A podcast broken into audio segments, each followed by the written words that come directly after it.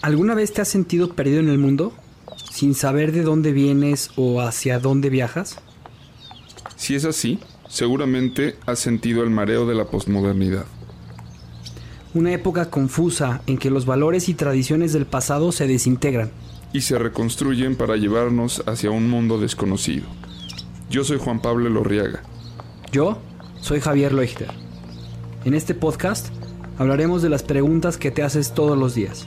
Acerca del mundo, la historia, las relaciones y sobre ti mismo.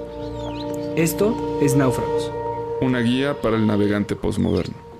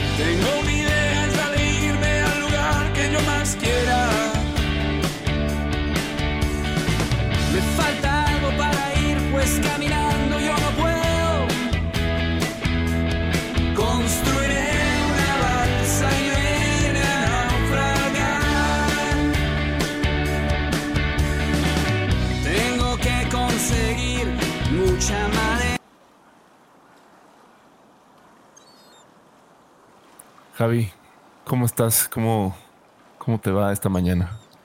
Pues es una mañana de verdad de mucha relajación. Estoy contento con buenas noticias por tu parte, buenas noticias en mi lado. Este está medio nubladón, hace frío, pero estoy contento. Se nota que estamos entrando ya al invierno, ¿no? Sí, sí, sí, se nota. Y, y- y bueno, qué, qué curioso ayer que veíamos volar los globos ahí de, del festival de, de- de- del globo de, León, ¿no? Y, y coincidimos ahí en ese momento. Como que a veces me pongo a pensar, este, que nos cuesta mirar al cielo, ¿no? Y, y a veces encuentras cosas ahí arriba que, que vienen a, a- a señalar un camino que, que estaba por ahí, no, no, no revelado, ¿no? Sí, ju- justa- justamente hablando del cielo, ya viste al lado de esa, es, es que es una nube tipo Cirrus, está muy chistosa. Está apareciendo algo, ya viste, es como una nave espacial. Sí, sí, sí. Hay un resplandor muy interesante de ver. Se está, se está Se está acercando. acercando demasiado y a una velocidad rapidísima. Parece que viene, bueno, vuelto a, eh, hecho madre, como dirían los regios. Oye, oye, espérate, se está abriendo ahí como una compuerta y, y está saliendo una luz.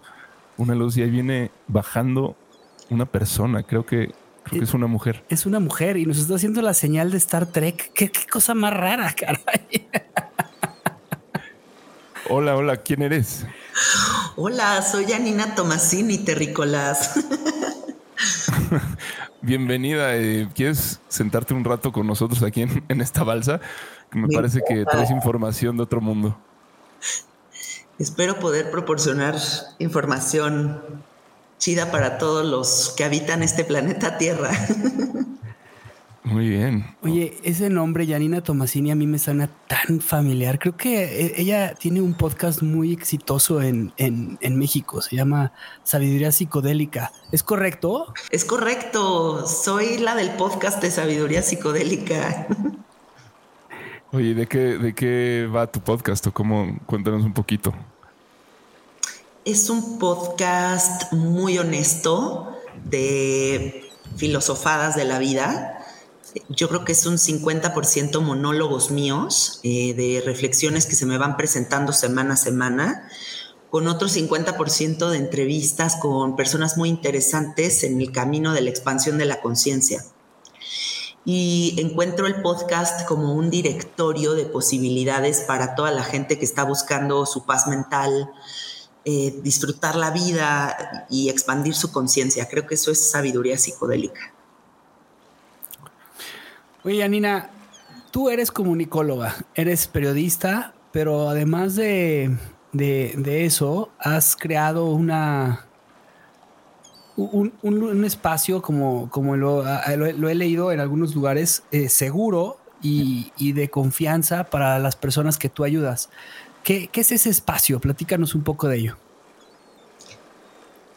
Pues ese espacio es como una cunita, como, ¿sabes? Me remite esto que estás describiendo como a, al momento en el que somos chiquitos y necesitamos ese calorcito y ese apapacho para sentirnos en un lugar seguro.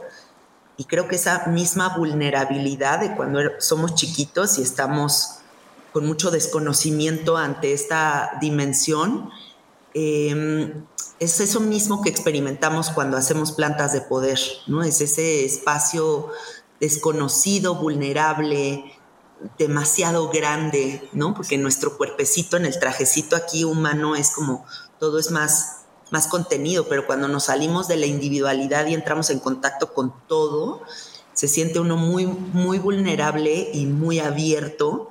Y creo que ese espacio que he dedicado tanto tiempo a construir es justo un espacio de contención, un espacio amoroso para el despertar de la conciencia, para que podamos navegar en ese espacio con la certeza de que absolutamente todo está bien. Ok, y podrías un poco contarnos por qué el título de sabiduría psicodélica. Me interesa como esta palabra sabiduría, ¿no? Este, siento que, hoy en día eh, estamos como en un, en un mundo que profesa mucho eh, la, sabiduría y te llega todo tipo de información desde lugares muy, este, incluso contradictorios. Eh, de, pero pareciera que todo el mundo está en busca de la felicidad y que, digamos, el elixir de, la felicidad es primero que nada la sabiduría. Eh, creo que es un tema importante y que debe ser discutido y debe ser, este, eh, ¿por qué no también puesto en, en, pues, en, ¿cómo, ¿cómo, se llama? Hay, que, es, controvertido hasta cierto punto, ¿no? Desde, desde donde venga. Entonces creo que, creo que sería interesante platicar de, eso. Para ti, ¿qué es la sabiduría?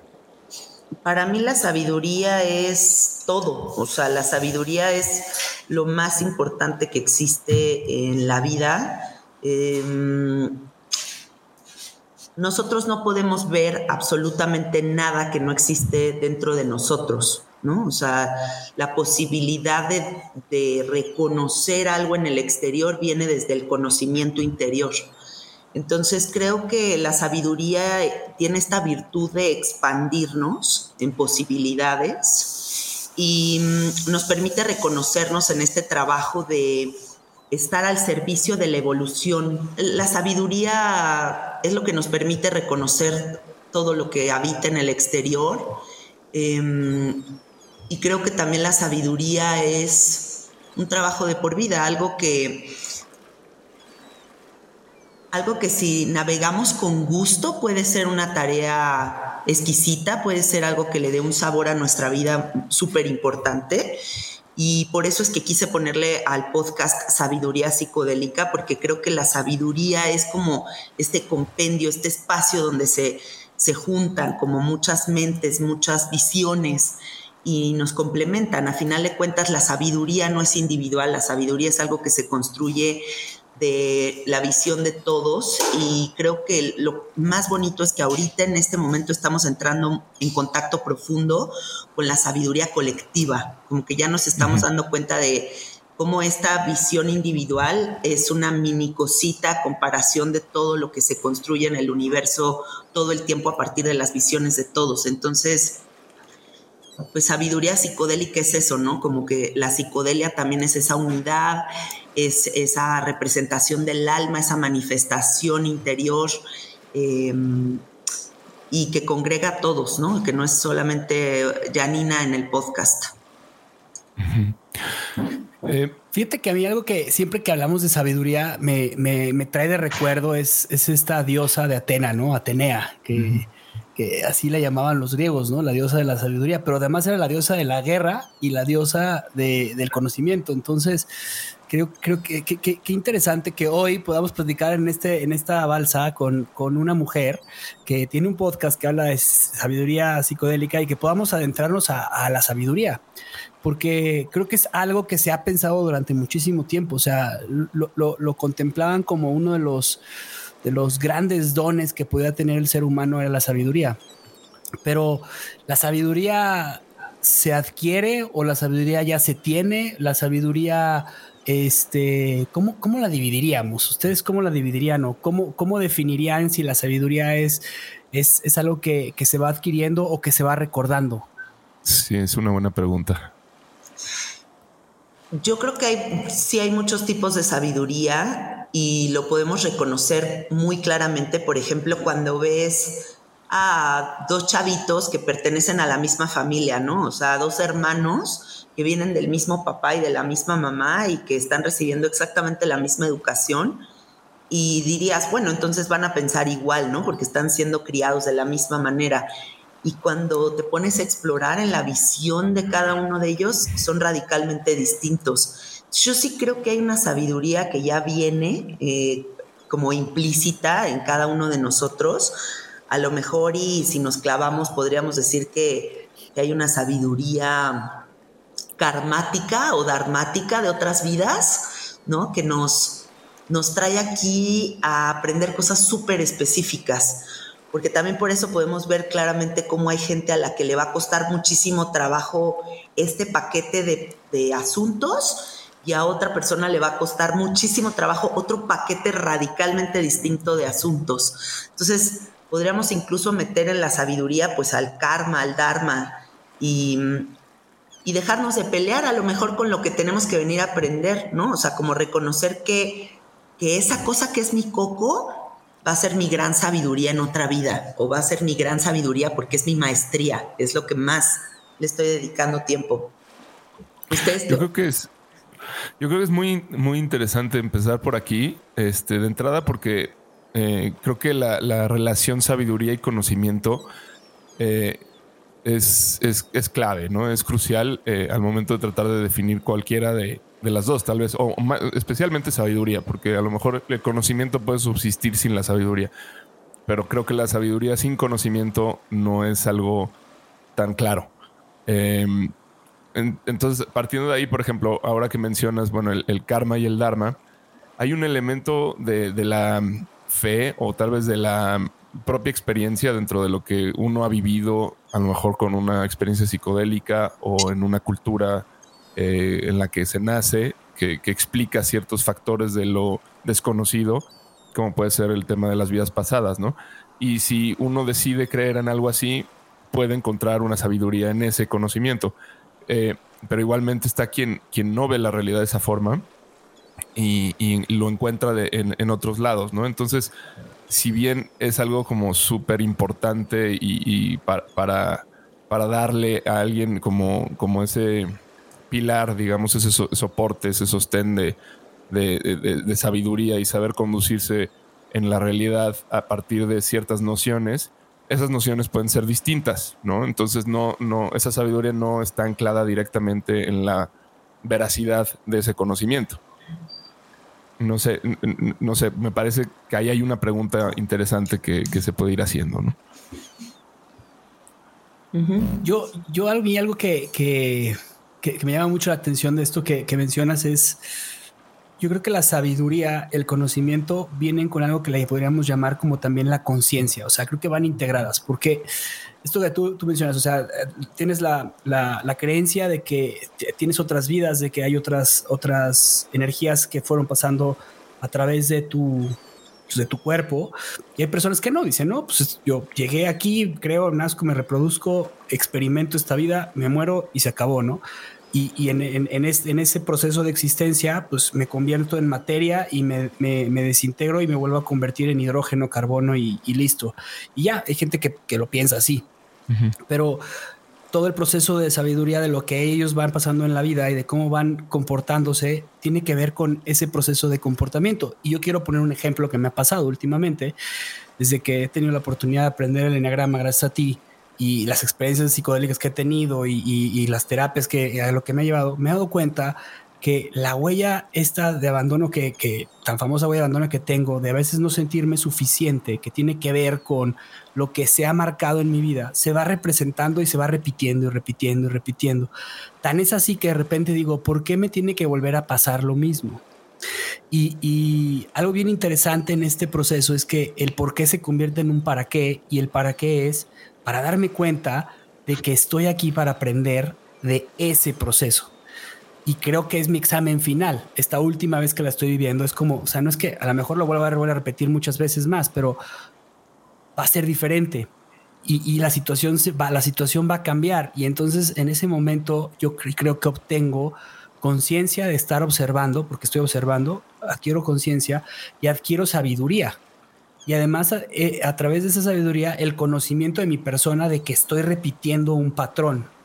Entonces es ahí en donde quitando lo del dharma, el karma, y porque yo sí creo en que venimos a, cumplir ciertas situaciones que, o sea, que nos, que, nos, que nos van a hacer a nosotros maestros en esta parte, en esta vida, para dejar a la generación que viene o a las situaciones o a la gente que nos rodea, pues esa enseñanza. Entonces, este, me parece bien interesante porque yo lo ponerlo de esa forma es, o sea, a veces nos pasa mucho que decimos, pero ¿por qué otra vez? O sea, estoy empezando este proyecto y otra vez se volvió a presentar la misma situación.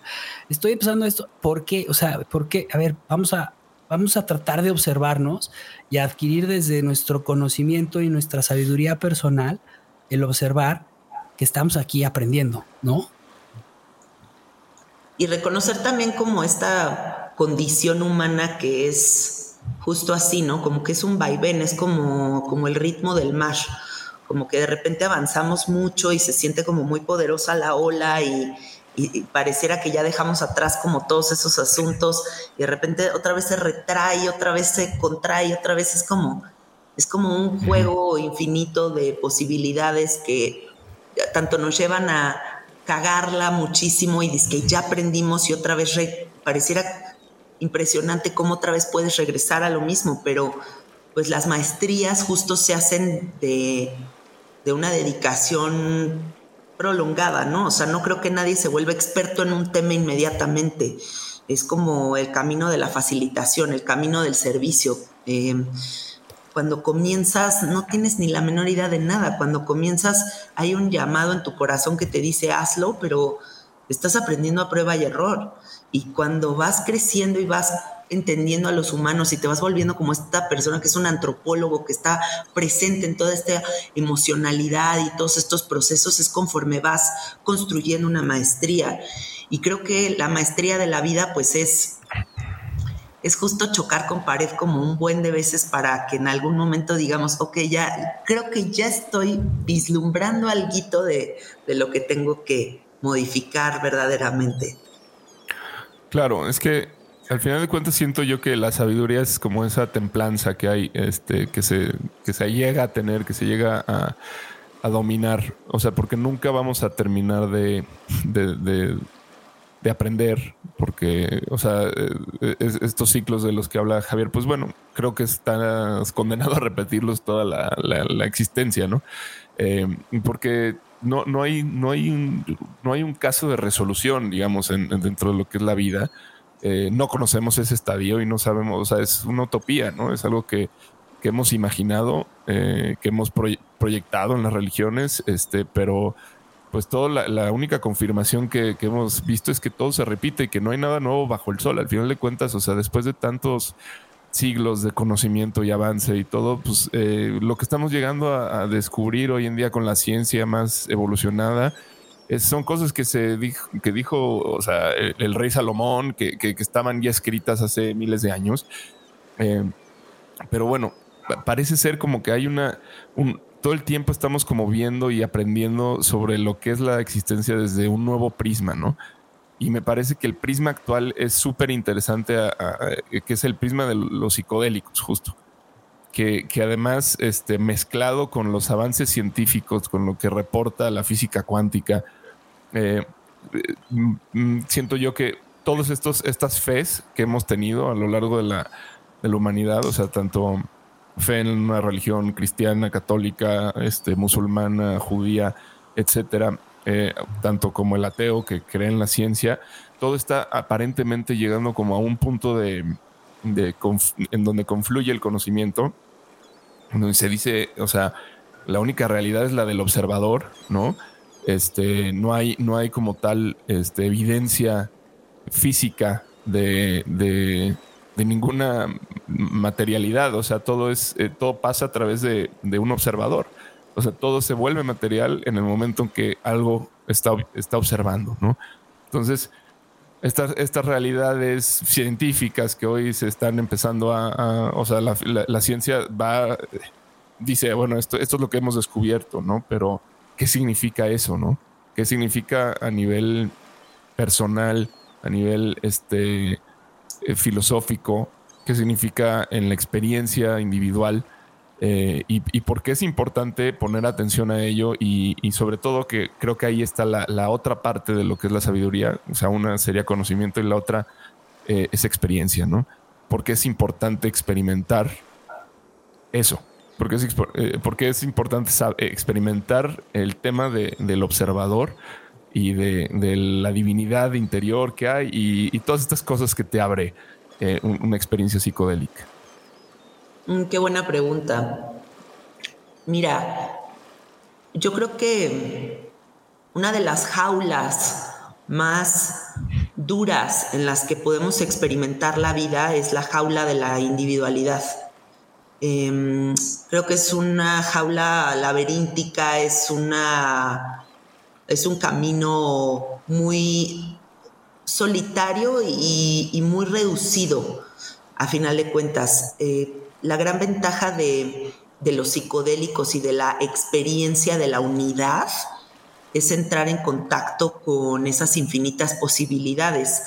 Y porque además es irónico, porque de todo lo que estamos hablando, a final de cuentas creo que la meta máxima es la neutralidad, ¿no? O sea, si nos pusiéramos realmente a clavarnos en qué es la existencia y de qué se trata todo esto, diríamos, qué cañón que todo se resuma a ese momento en donde estás meditando y estás solo contemplando tu respiración, estás presente y ese es el momento más satisfactorio y profundo de tu vida. Y entonces, creo que sí, todas estas herramientas con psicodélicos nos permiten entrar en contacto con esa unidad, con esa amplitud que nos saca de la identidad con el personaje, porque también el personaje ya es muy rebuscado y la existencia es muy yoísta. Todo está alrededor de yo, yo, yo, yo, yo. Y si solamente veo la vida a través de los ojos de Yanina, pues es una visión súper chiquita a comparación de, las, de todo lo que existe aquí. Al final creo que lo más valioso que podría pasarnos sería aprender a utilizar estas herramientas para dejar de utilizarlas. ¿Qué quiero decir con esto? Que la vía del autoconocimiento de por vida no es a través de los psicodélicos. Se trata de hackear nuestras mentes, se trata de entrar en contacto con esas posibilidades para adoptarlas ya en nuestra realidad. ¿Cómo le hago para vivir en el sapo? ¿Cómo le hago para vivir en la gracia que me da la ayahuasca? ¿Cómo le hago para traer la inspiración que me dio el peyote a todas mis relaciones? ¿Cómo le hago para que cultive yo esa, esa conexión conmigo, conmigo todos los días? ¿Cómo le hago para tener serenidad? ¿No? Y cómo... Entonces todas estas herramientas a final de cuentas son eso, como perfumes de los que nos bañamos y nos permiten ahora vivir la vida con otros aromas, con otras posibilidades. Creo que eso es lo más valioso de, esa, de esa posibilidad dentro de todos los diferentes ángulos que tiene el prisma. Pero voy a hacer una pregunta que puede ser como un poco, bueno, no sé, si incómoda o, qué, pero siento yo que, que creo que no es posible este, vivir desde justamente desde la individualidad una transformación así, porque mucho de lo que nos tiene así es un sistema en el que vivimos, ¿no? Una forma de vivir colectiva que no está alineada a estos principios y que por lo tanto debe ser transformada para que podamos vivir de esa forma, porque mucho de lo que se predica hoy en día es como se medita, desapégate, este, como son, son varias como de las cosas que escuchas y y pues yo sinceramente creo que, o sea, ¿qué sentido tiene estar vivos si, si vamos a estar con los ojos cerrados respirando únicamente? O sea, creo que la vida y la razón por la que decidimos ser materia como seres conscientes y, en algún punto de la evolución, este, cuando se creó todo, pues es porque queremos disfrutar la, la, la otredad, ¿no? O sea, la, la, y la individualidad, en el sentido de que yo no sé si esto vaya a cambiar mi, mi parecer, pero hoy estoy en profundo desacuerdo con, con, con el con, lo, eh, con, con, el precepto budista de, del desapego. O sea, creo que eh, vivimos, venimos a la existencia material con el fin de apegarnos, o sea, con el fin de ser eh, comunidad y de cultivar esos sentimientos, porque eso es, en mi opinión, lo más, lo más increíble que, que, te puede ofrecer la existencia.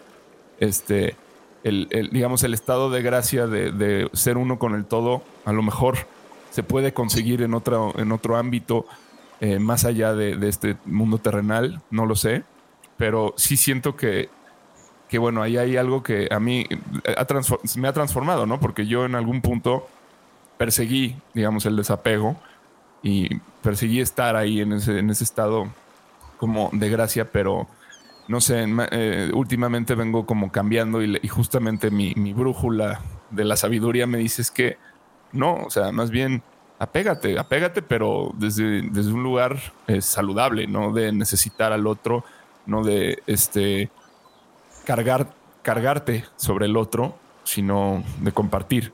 Y, no hay nada más increíble que vivir este, el amor que puedes este, sentir por, por, un, ser querido y también el, el, dolor ¿no? de la pérdida, este, que, que, que, es terrible, pero es lo que da significado a nuestra realidad.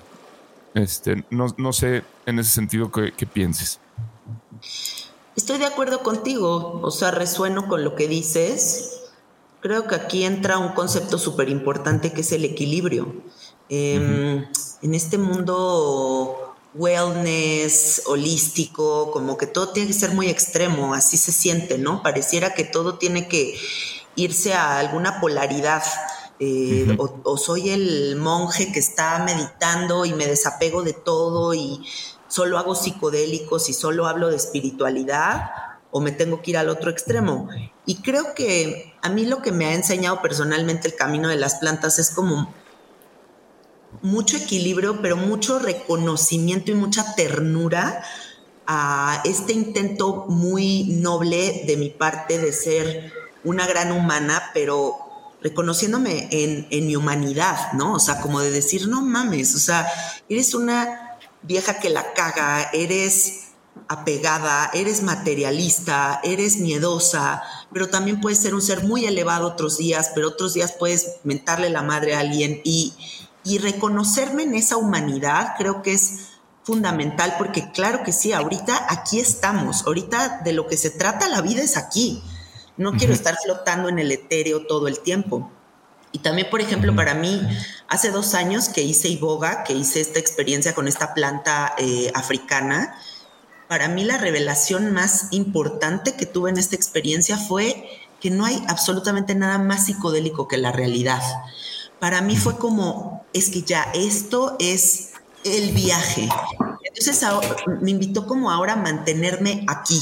Y lo que quiero ahorita es esta humanidad imperfecta, eh, apegada, miedosa, con todos los desafíos que implica ser humano y abrazo toda esa parte, pero también no niego que hay grandes verdades y grandes posibilidades en muchas herramientas que me permiten vivir una adultez consciente y tranquila y no dejarme llevar por la vorágine eh, hiperinformada, hiperdeseosa, eh, hiperestimulada en la que vivimos, ¿no? Porque sí también hay que reconocer que hay un momento en nuestras vidas en el que la adultez nos alcanza y hay una mente ya medio viciada que, que toma poder de nuestra vida y se nos sale de las manos, ¿no? Entonces siento que sí hay un momento de la adultez en el que hay que reconocer que si la mente no la educamos a tranquilizarse, sí podemos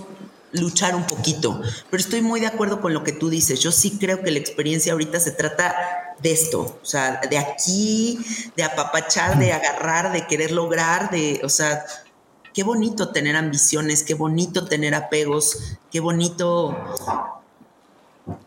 utilizar estas herramientas, pero también soltarlas y, entrar en procesos integrativos y más contemplativos con lo que ya hay, ¿no? O sea, con, con, con la serenidad de este instante, o sea, con lo que sea que es esto. Y, fíjate que a, mí en una de las experiencias que tuve, eh, justo el, la, medicina me, hacía un recordatorio bien, padre que yo necesitaba, que, es justamente lo que acaba de mencionar Juan, lo que acabas de decir tú, que, que me mostraba a mí el, el ayudarme a mí y a los demás, el buscar la forma de ayudar a los demás, principalmente a mí, a recordar que somos seres humanos y lo que conllevaba el significado de seres humanos. Y la imagen que, se presentaba en ese momento era pues unos este, eh, hombres corriendo con taparrabos este, a, cazar y a, encontrar este, frutas en, la, en el bosque, ¿no? Y, y, a, maravillarse de la, del, cielo y a maravillarse del fuego y a maravillarse de, toda esa, esa parte pero también a maravillarse de la vida, del nacimiento de una persona, y, entonces justamente la medicina me decía, tú pediste en, esta, en este proceso a ser presente, ¿no? Y te lo voy a mostrar. Y el momento en el que me lo muestra a mí es estando en un juego infantil con mi hijo, yo cargándolo y oliéndolo y, escuchándolo y disfrutando cómo respiraba mi hijo de dos años. Y, cada vez que puedo replicar ese momento significa presencia, pero todo eso pues, es muchísimo más poderoso. O sea, es, es todo lo que acaban de mencionar, en, eh, resumido a que esa sabiduría que nosotros estamos buscando continuamente, esa paz que estamos tratando de encontrar, se encuentra también en el caos, se encuentra también en las dificultades, se encuentra también en, la falta de conocimiento, se, falta, se encuentra también en la frustración, en las depresiones. Y, y, todo eso hace que, se despierte la sabiduría que tenemos interna, la sabiduría de lo que somos, la sabiduría de un ser humano, ¿no? De, ser persona. Y, cómo pasa todo eso? Pues sí, a través de estar presentes. ¿Y por qué nos cuesta tanto trabajo estar presentes? Pues como nos cuesta tanto trabajo estar con los ojos cerrados y tratando de, eh, de estar solamente pensando en un punto o en una nada, porque estamos todo el tiempo peleándonos con la existencia. O sea, esa es nuestra verdadera realidad. Estamos todo el tiempo existiendo. Entonces, no hacer nada significa no existir. ¿Sí me explico? Mira qué curioso que mencionabas lo de Atenea, que, es, la diosa de la guerra, también. O sea, eh, es ese conflicto constante.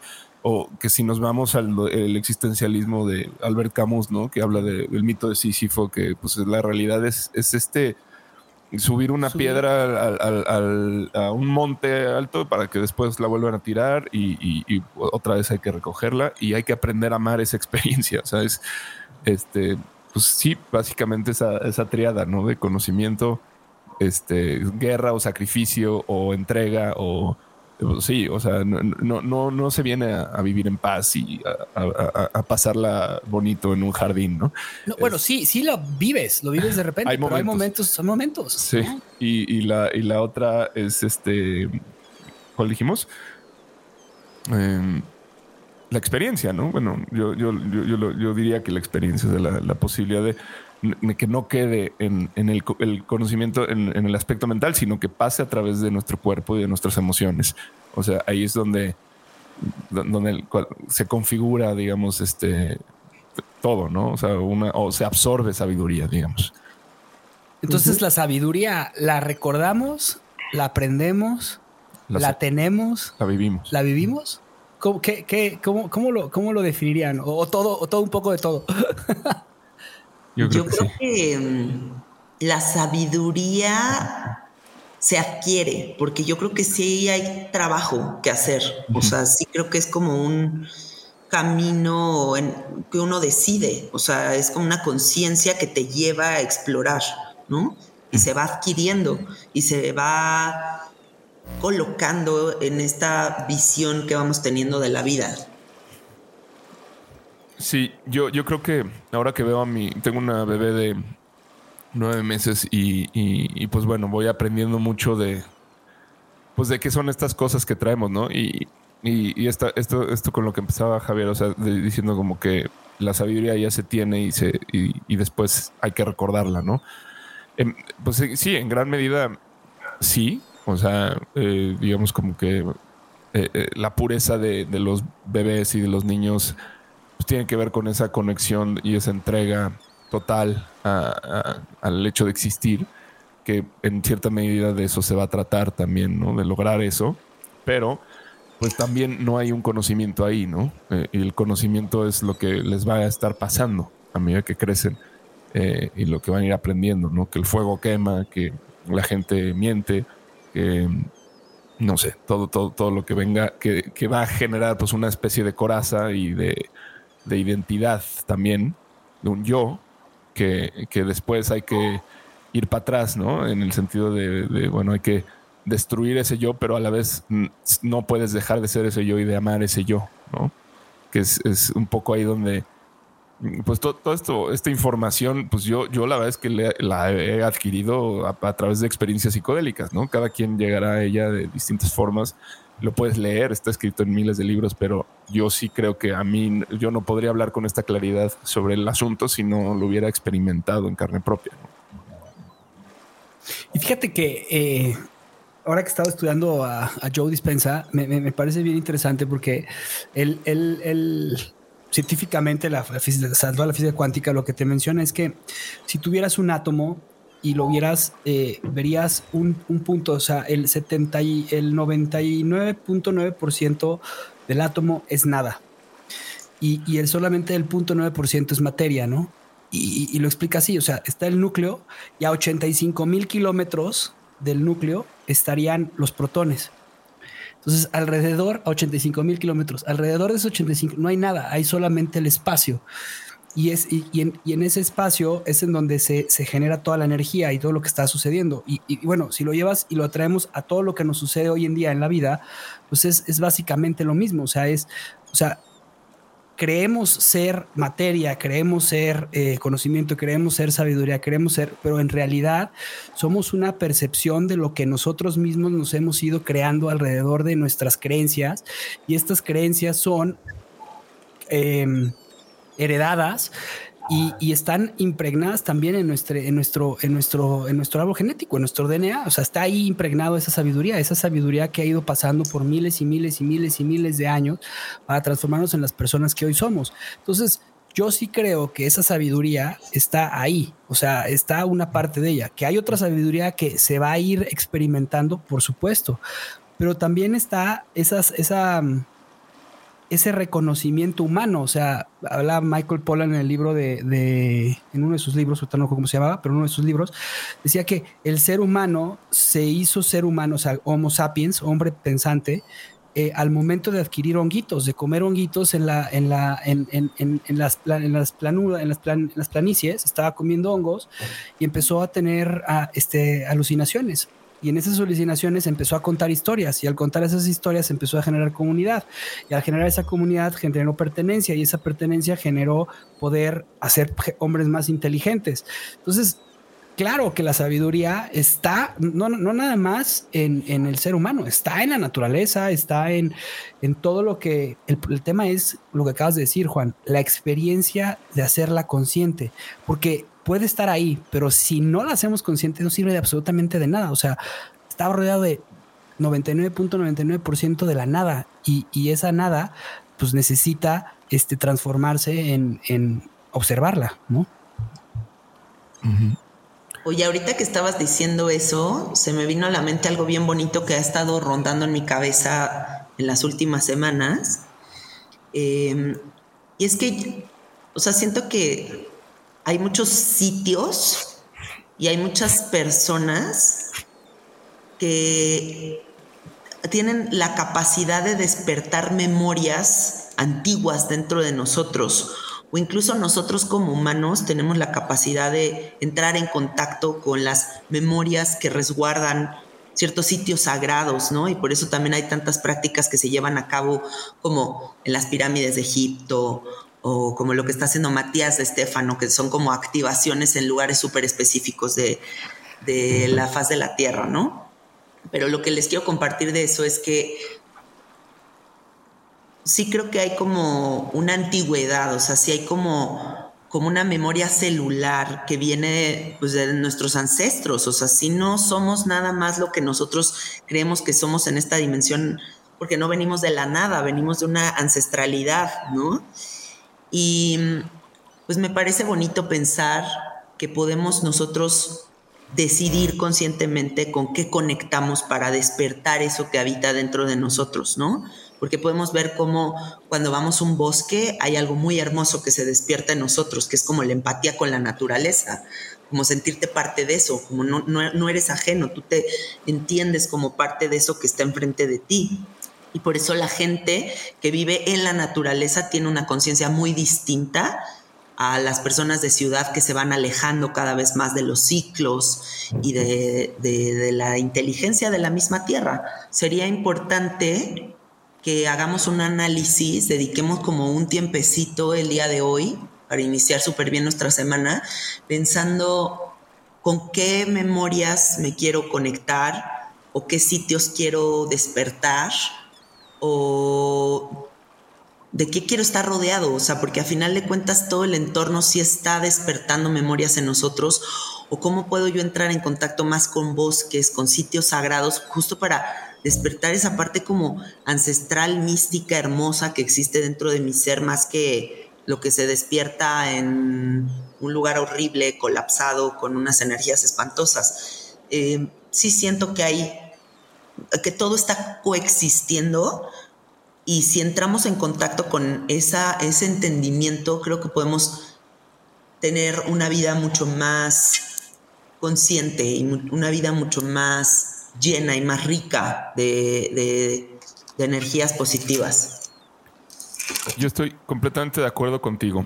Ahora, quiero hacer una pregunta porque es algo que vengo como meditando y, y pensando que que tú, bueno, tú, tú al dedicarte a, ser facilitadora, seguramente este, habrás pensado esto y tendrás a lo mejor alguna idea un poquito más elaborada que, yo, que no lo hago todo el tiempo, ¿no? Pero eh, siento que hay algo que, era lo que mencionaba hace rato, ¿no? O sea, el tema como de, de que la sabiduría es algo colectivo, es algo que mencionaste y, creo que es muy interesante pensarlo de esa forma. Y en ese sentido, para ser más sabios eh, como seres humanos, no solo basta el, transformarnos de forma individual, sino que hay que, quizás de esa forma y siendo más cada vez, este, pues hay que transformar la, realidad. Eh, que nos, que nos compete a todos, ¿no? Que es de todos, que es, pues al final de cuentas, el sistema en el que vivimos, nuestras costumbres, nuestra cultura. Esto, de alguna manera, yo, yo, yo he percibido como que eh, hay, hay, este, bueno, este dicho en el tema de las plantas de poder de que no me ha llamado, ¿no? Que te tiene que llamar la planta. Y yo la verdad es que lo creo. Lo creo porque pues esa fue la forma en la que yo llegué por primera vez a una ayahuasca, ¿no? Em, y y muchas veces más lo, he experimentado. O sea, yo jamás como he, estado buscando tener una experiencia, o sea, de meterme a internet o buscar, no, siempre me invitan, siempre es así como que llega en un momento en el que siento necesitarlo y, y, cuando vivo la experiencia se responde la razón del por qué. Entonces, eh, esto me ha llevado a mí a, a, cuestionarme, ¿no? Eh, o, lo, he, lo, he, visto de alguna forma dentro de mis viajes, que bueno, este es, este es de alguna forma el plan maestro que tiene la Tierra eh, en, en, en, un, cuestión de despertar la conciencia de la humanidad. Eh, y esto lleva a un proceso y, y, estos despertares están sucediendo de esta forma y están eh, coordinados por una conciencia superior, ¿no? Que, que, en el fondo, pues este, creo que se trata de cambiar justo la manera en la que vivimos como sociedad. ahora, pues a veces hay esta como ilusión o, tal vez pues es muy real de una fuerza antagónica que, que pues no, no, no está permitiendo que esto suceda o se acelere a la velocidad que debería. No sé eh, si, si, esto resuena contigo y si de alguna forma lo, lo, has pensado y, y, y, y vaya, la, la, pregunta sería, o sea, ¿crees que somos agentes de cambio? Este, esta esta generación de seres humanos actualmente en la Tierra, ¿crees que tengamos eh, de alguna forma una responsabilidad en cuanto a cambiar eh, la forma en la que nos percibimos y, congeniamos con, el mundo? Claro, claro que sí. Yo creo que mm, para empezar, estamos todos al servicio de una misma conciencia. Eso es como mi, mi, entendimiento, ¿no? Siempre hay como, siempre pensamos que estamos haciendo un trabajo individual, pero al final estamos haciendo un trabajo al servicio de una misma conciencia, porque hay que entendernos todos los que estamos dispuestos a evolucionar como pilares energéticos que sostienen algo importante aquí en la Tierra. Em, es como yin yang, es como, como hay gente que está colapsada, como hay gente que se está sosteniendo increíblemente y lo puedes incluso vivir en una ceremonia de ayahuasca. Cuando tú estás en una ceremonia hay gente que está cayendo y, y está en un trabajo muy duro y como los que están sosteniéndose de una manera luminosa y cantando los mantras y sosteniéndose bonito están sosteniendo literalmente la energía de la ceremonia. Y creo que así estamos en la ceremonia de la vida, ¿no? Estamos en una ceremonia donde es bien importante abrazar el pilar energético que representamos, eh, entendiéndonos como ese sostén. Y sí creo que hay un llamado que se despierta hay una conciencia que nos llama a ser psicodélicos y se ha popularizado tanto la, utilización de estas herramientas que incluso la gente que, que viene a mí a destiempo, digámoslo entre comillas, o sea, cuando hay una presión como social, ¿no? Que toda la gente está haciendo psicodélicos, entonces yo también tengo que ir a ser psicodélico, algún psicodélico, llegan aquí y es muy impresionante ver cómo la misma planta o la misma molécula no se quiere revelar, ¿no? No, hay el entendimiento para abrazar eso que se, que se muestra. Entonces sí creo que son tiempos perfectos y no creo que sea una coincidencia esta revolución contracultural como muy de los años 70 que se está reviviendo, como este renacimiento psicodélico que está viendo en este momento post pandémico. No creo que sea una coincidencia, creo que definitivamente es un momento clave, ¿no? En el que estamos viendo cómo muchas cosas se están colapsando, cómo los recursos no, no pueden alcanzar para tanto, eh, cómo estamos alimentando necesidades insaciables que en algún punto dejarán de tener sentido y quiero soñar con que en algún momento viviremos de una forma más más sencilla y en más armonía con la tierra.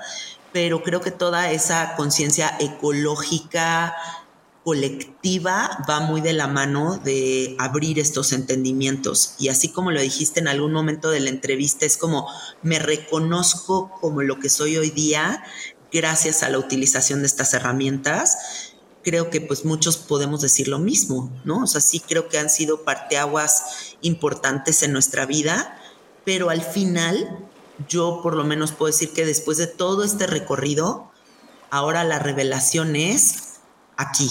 O sea, la revelación es qué hago con todo ese entendimiento ahora aquí, en la realidad, en la sobriedad, por decirlo de alguna manera, ¿no? Y fíjate que está bien interesante porque eh, empieza hoy en día un movimiento en contra del alcohol, este, siendo el alcohol pues una, una droga eh, depresora, ¿no? Una droga que deprime la conciencia y, adormece y, que ha generado muchísimo daño y, que también es muy rica y que también genera placer y etcétera. Pero eh, también este movimiento en contra de, esta, de esta droga depresora, pues tiene que ver con, con, esta necesidad de encontrar algo que, que, nos ayude a, a vivir más en nuestra realidad, ¿no? Y algo que pasa mucho, que puede pasar también con las plantas y con las medicinas y con, con todo, o sea, nos volvemos adictos a, a ciertas sustancias, libros, experiencias, para huir de nuestra realidad, para huir de nuestra situación, para no querer observar, enfrentar o hacerle, hacerle este, batalla a, lo que venimos a aprender. Y, muchas veces eh, lo que también ha sucedido es que eh, no sé, las personas empiezan a adquirir muchas eh, plantas psicodélicas como mucho alcohol, como mucha este, pornografía, como mucha lo que tú le quieras, mucho de todo, para huir. Y, y, cuando el ejercicio real de la vida, que fue como empezamos esta con, conversación, fue, es, no se trata de huir, se trata de enfrentarla y, y, al, y, al, enfrentarla se trata de experimentarla y al experimentarla se trata de vivirla y duele. Y a veces ese dolor es, es crecimiento. O sea, eh, hay una frase que me fascina, ¿no? Que, eh, que, que, dice, la, la, la, semilla crece en la oscuridad. Y, y, y, es así como crece nuestra sabiduría, o sea, crece en esos momentos.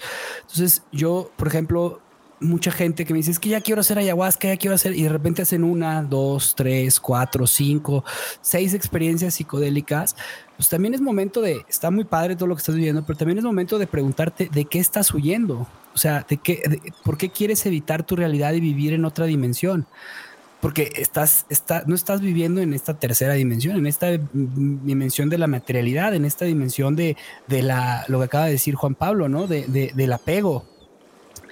Porque si todo el tiempo estás en la meditación y, se te olvida comer, es porque quieres huir de esta experiencia de vida. Entonces, yo creo que la, sabiduría y la verdadera sabiduría es la de vivir, o sea, la sabiduría de la vida. ¿Y cuál es la sabiduría de la vida? Pues la que vemos en la, naturaleza, en las plantas, en los animales, es la super, supervivencia. Y, y, la supervivencia pues tiene que ver con lo que nos sirve para sobrevivir, lo que no nos sirve. Desafortunadamente hemos vivido en una sociedad en la que nos ha servido ser materialistas, ser tramposos, ser mentirosos, ser para sobrevivir pues yo creo que tenemos la oportunidad de aprender de nuestra sabiduría de que no es necesario eso para sobrevivir. No sé qué opines. Aquí me gustaría compartirles una frase que se ha vuelto una de mis frases favoritas. Me la compartió un amigo.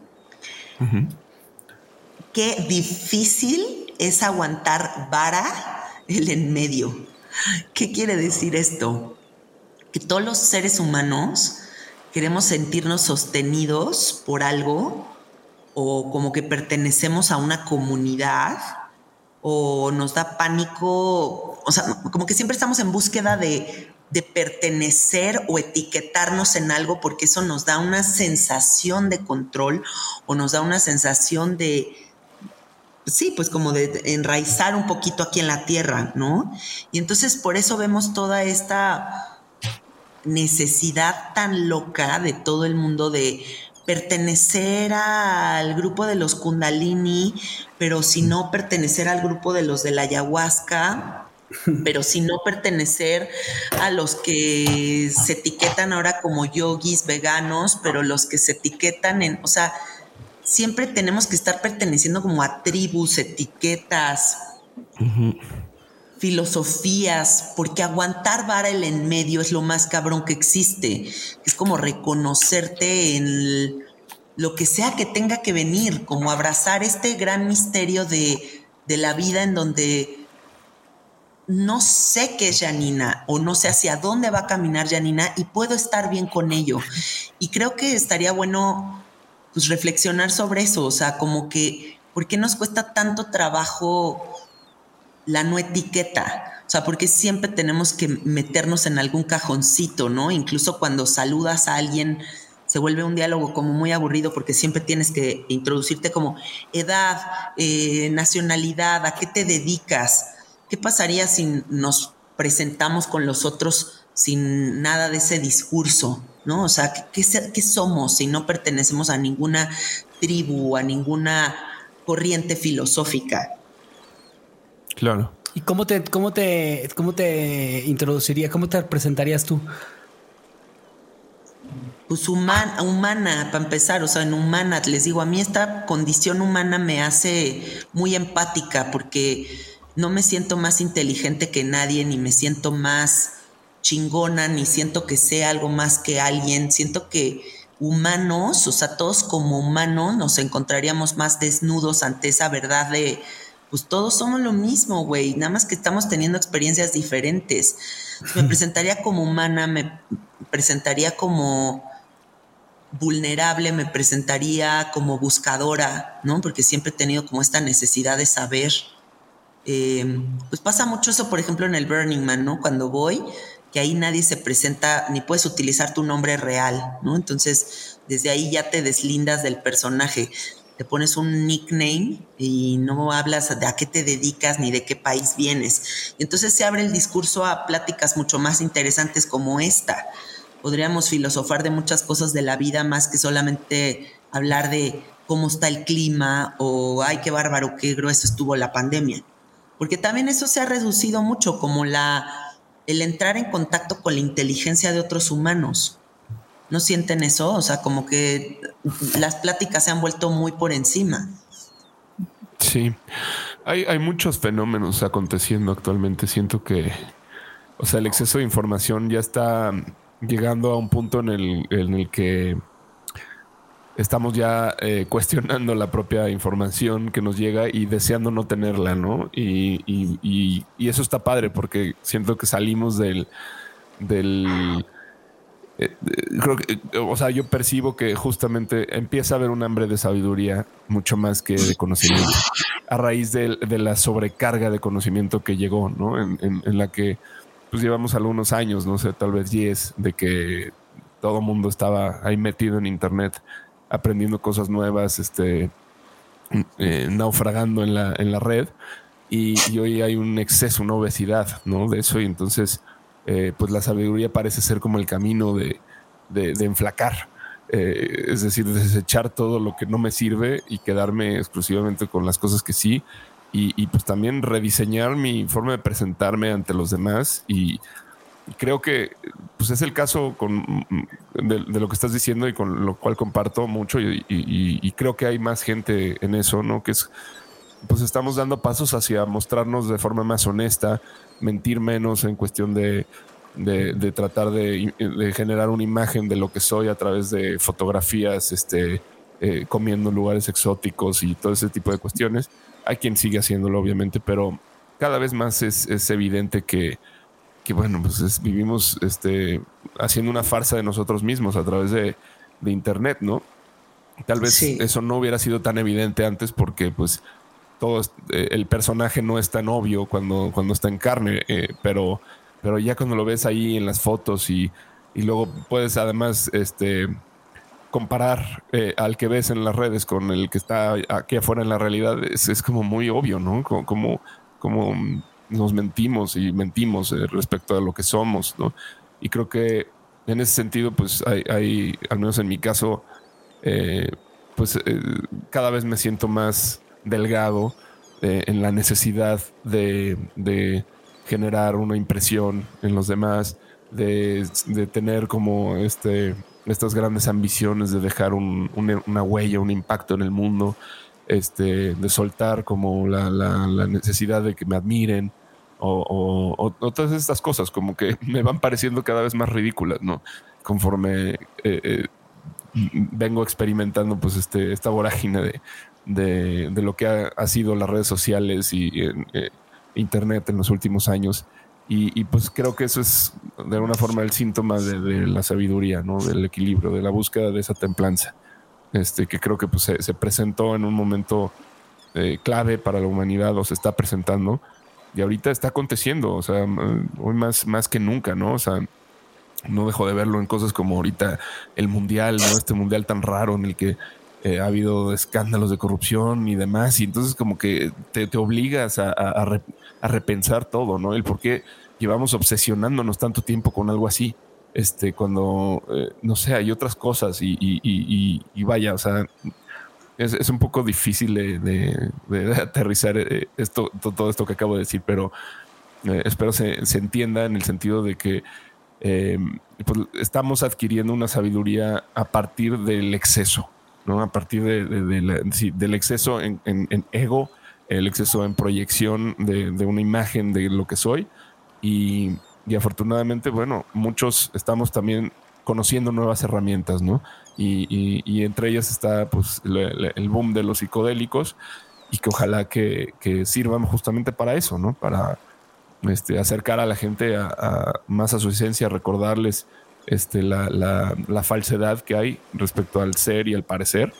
Y, que pues poco a poco nos em, podamos empezar a reconocer del otro lado, ¿no? Donde ya no es necesario es ser alguien o, proyectar eh, una imagen de éxito para ser tomado en cuenta, para poder tener una conversación, para poder reconocer a un ser humano. Yo creo que en esto que estás compartiendo hay algo bien bonito que es como, no sé, como que la gente que vive a través de la red social y como que sí está buscando como toda esa validación y así, pues sigue pensando que tiene el control de algo, ¿no? Y cuando recibes estos putazos de verdad del universo así de, güey, no controlas ni madres, pues ya, como que sueltas esa, esa obsesión con, no sé, con quedar bien con todos o como la aprobación que se necesita socialmente para pertenecer a la tribu. Y empiezas a darte cuenta de que de verdad es la obsesión más estúpida que existe en el universo, ¿no? Como esta necesidad de pertenecer o de esta necesidad de controlar la opinión, o porque a final de cuentas cada cabeza es un mundo y cada uno está teniendo una experiencia radicalmente distinta. Entonces, pues ya cuando te das cuenta de que al final nada de eso importa, empiezas como a, a enfocar tu atención hacia otros lugares. Y qué rico liberarse, qué rico liberarse de eso. Y, y, y, de verdad es que, así como decías tú, este llamado a conectarse con esa ancestralidad o con esas vidas o esos lugares que te puedan despertar, también el, el ejercicio del, del, del, que está tan de moda, que es el este mindfulness y todos estos, estos temas que se están poniendo como de moda, hay un ejercicio más básico que, funciona muy bien y es respirar. Y respirar es reconectarte contigo y, y, a mí me encanta ese ejercicio de, a ver, ¿por dónde estoy respirando más? ¿Por qué lado? ¿Por el lado derecho? ¿Por el lado izquierdo? ¿A qué sabe mi boca cuando respiro? ¿A qué sabe? ¿A, qué, cómo me siento? ¿Cómo me estoy sintiendo?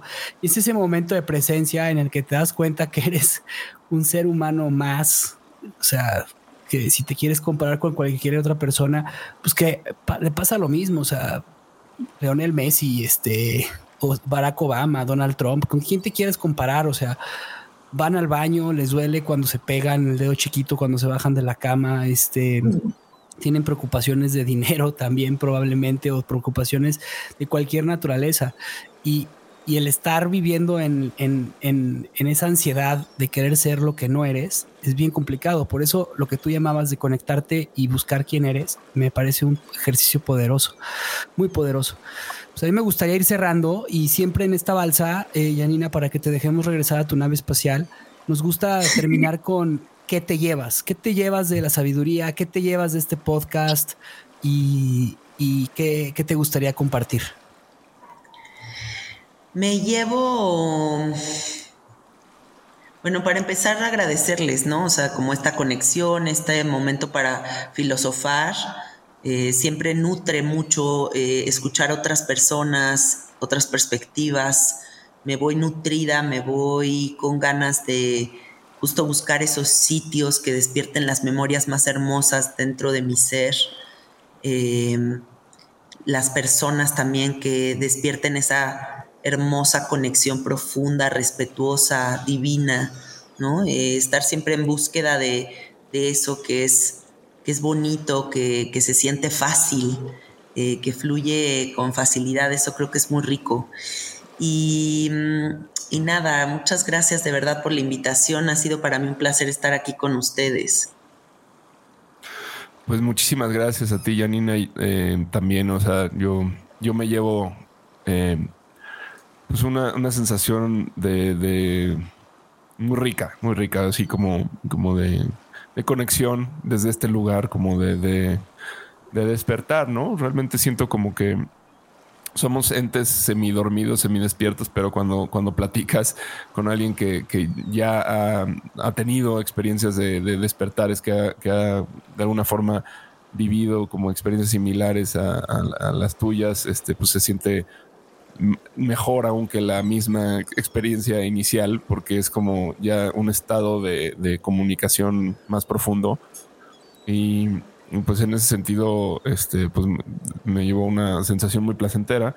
ahora como mensaje de, pues, de toda la conversación, eh, pues yo, yo todo el tiempo no, no, no he dejado de pensar como en este, en, este cuento que nos platicó una vez este, este Osuna, que es este, un amigo muy querido de aquí de la, de la balsa, que, que dice que, es la sabiduría, ¿no? Y hay un cuento, lo voy a contar todo mal seguro, pero este, de un viejo, de un viejo sabio que le, que, este, le dice a un rey, este, le pregunta qué es la sabiduría, una cosa así, este, y, él le, ofrece, le da una cajita y le dice, mira, cuando, cuando, este, cuando necesites sabiduría, vas a abrir esta caja y, hay dos. En, El, momento en el que estés pasando el peor momento de tu vida, abrirás esta caja. Abrirás esta caja, ¿no? Y entonces, bueno. Y cuando estés pasando el mejor momento de tu vida, abrirás esta caja. Así es. Entonces, primero llega el peor momento, un momento de guerra, sequías, dificultades, etcétera, ¿no? Entonces abre la caja y ve dos, dos mensajes, ¿no?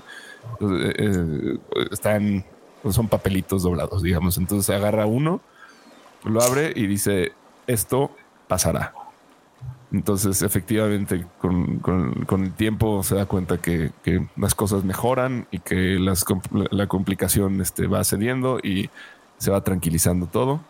Este, llega una etapa de bonanza, llega una etapa de, en el que el campo es fértil, este, la gente está feliz, este, todo está maravilloso y se acuerda que tiene que abrir el otro mensaje que para sorpresa de todos dice esto pasará. Entonces creo que justamente lo, lo, que mencionabas al, al, inicio, o sea, es esta contracción y este, este caída de la ola, pues es, es, eso es lo que no va a cambiar nunca, ¿no? Entonces creo que eh, saber eso es, es, como la, nuestro anclaje a, a, lo más profundo de la sabiduría, en el sentido de que todo, todo, todo pasa. Eh, y, y, no hay que crear quimeras pensando que, que, podemos ser dueños de la bonanza, ¿no? O sea, esta obsesión que de repente mueve a nuestra sociedad de ver las formas de invertir el dinero para no perderlo nunca o para cómo es la mejor manera de guardar valor para este, acumular y que, y que ante cualquier situación no me pase nada a mí, es, es, es, la cosa más inútil y menos sabia que hay en el planeta, porque pues, hay que aprender a soltar y entender que pase lo que pase, o sea, no tenemos control de nada, solamente de la actitud que tenemos frente a lo que nos ocurre, ¿no? Y eso nos los da, pues, ese saber, esa, esa sabiduría de, que todo pasa. Es correcto. Wow, gracias, gracias, gracias, gracias, Janina. Yo, yo me quedo con, con la sabiduría de la vida. Creo que eh, buscarla, eh, buscarla y buscarla significa este proceso, como, como bien lo comentaban los estoicos, este, lo único que podemos controlar es, o sea, es lo que nosotros pensamos, lo que nosotros hacemos y, lo, como, y la forma en cómo actuamos. Yo ahí preguntaría si lo que pensamos lo podemos controlar, pero bueno, eh, sería plática otro momento, pero, pero creo que lo que sí, sí, sí podemos hacer es buscar esa sabiduría y la forma de buscarla es haciéndonos conscientes, conscientes de lo que hacemos, observarnos cómo tratamos a los demás, observarnos cómo hablamos, observarnos cómo nos sentimos cuando algo nos sucede, observarnos cómo, qué, pasa cuando algo me molesta, por qué me molesta, hacernos esas preguntas y hacernos ese detenimiento de, de, de, de, de, pues sí, de observarse, observarte. Y una vez que, te empiezas a observar, esa sabiduría empieza a, reconocer, a reconocerse y a recordarse.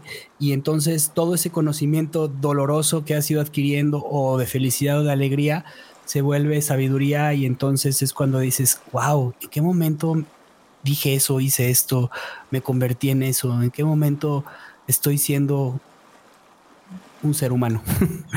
y eso es a lo que yo me quedo de esta plática porque fue a lo que creo que llegamos todos, ¿no? Que la sabiduría es algo que está ahí, pero se tiene que trabajar y se tiene que, que tiene que buscar.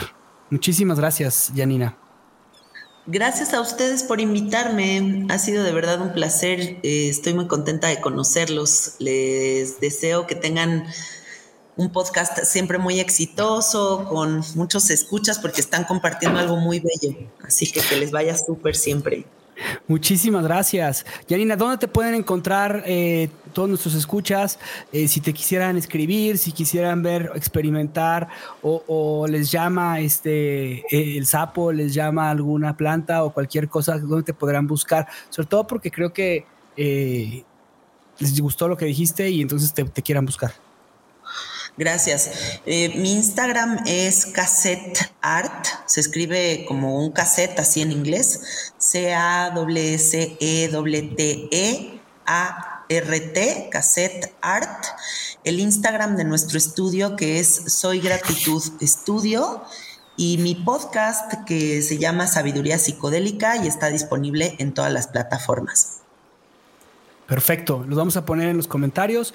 Igual te vamos a taguear en, nuestras redes sociales y pues tiremos ancla, Juan. Tiremos ancla. Muchas gracias, Janina, un gusto. Gracias. Gracias por escuchar nuestro programa. Te invitamos a seguirnos y a interactuar con nosotros en redes sociales. Tu opinión es muy importante para nosotros. Queremos saber lo que piensas sobre los temas que tocamos y sobre cómo podemos mejorar. Búscanos en Instagram, Facebook y YouTube. O en nuestro sitio web, naufragospodcast.com. Buen viaje. Nos vemos en el siguiente puerto.